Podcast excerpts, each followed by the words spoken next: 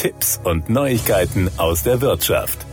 Zigtausende von Jurastudenten haben sich durch Strafrechtsklausuren mit den absurdesten Fallkonstellationen gequält, die zu Bauchschmerzen führen konnten. Man war sich nie sicher, ob eine Textpassage als Irreführung gedacht war oder einfach nur als plastische Darstellung. Wenn jemand am Badestrand von einer Kugel ins Herz getroffen wurde und es einen Hinweis darauf gab, dass er sich gerade umzog, könnte das ein Hinweis darauf sein, dass die Kugel durch ein Kleidungsstück ging, was zusätzlich als Sachbeschädigung zu bewerten wäre, aber beim Strafmaß des Tötungsdeliktes unerheblich wäre. Aber es ist gut, wenn man es erwähnt. Der jurastudentische Blick auf Filme führt hingegen oft zu anderen Bauchschmerzen. Da werden Leute angeblich wegen Mordes verhaftet, mangels Haftbefehl, ist es aber in Wirklichkeit eine Festnahme und ob es ein Mord ist oder vielleicht ein Totschlag oder sogar nur fahrlässige Tötung, ist auch noch zu klären. Professor Dr. Christian Fahd ist Inhaber des Lehrstuhls für Strafrecht, Strafprozessrecht und Rechtsphilosophie an der Universität Greifswald. Er hat sich in dem 2021 erschienenen Buch Strafrechtskino, Kino- und Fernsehfilme als Klausur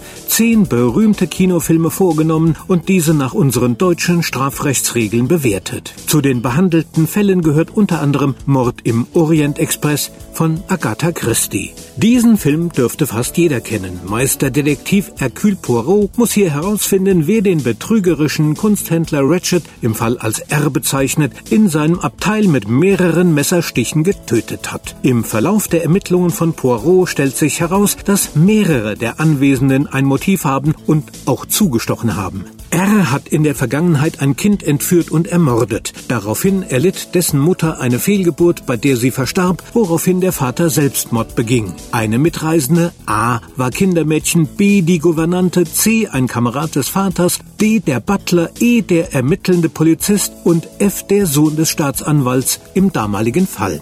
Welcher Stich tödlich war, ob es ein einzelner oder die Summe mehrerer, kann nicht mehr mit Sicherheit geklärt werden. Hercule Poirot ließ die Täter übrigens ungestraft davonkommen. Strafrechtskino, Kino- und Fernsehfilme als Klausur von Professor Dr. Christian Fahl ist übrigens im CH Beck Verlag erschienen, hat 187 Seiten und kostet 14,90 Euro.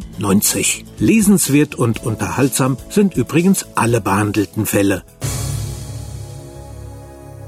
Das waren Tipps und Neuigkeiten aus der Wirtschaft.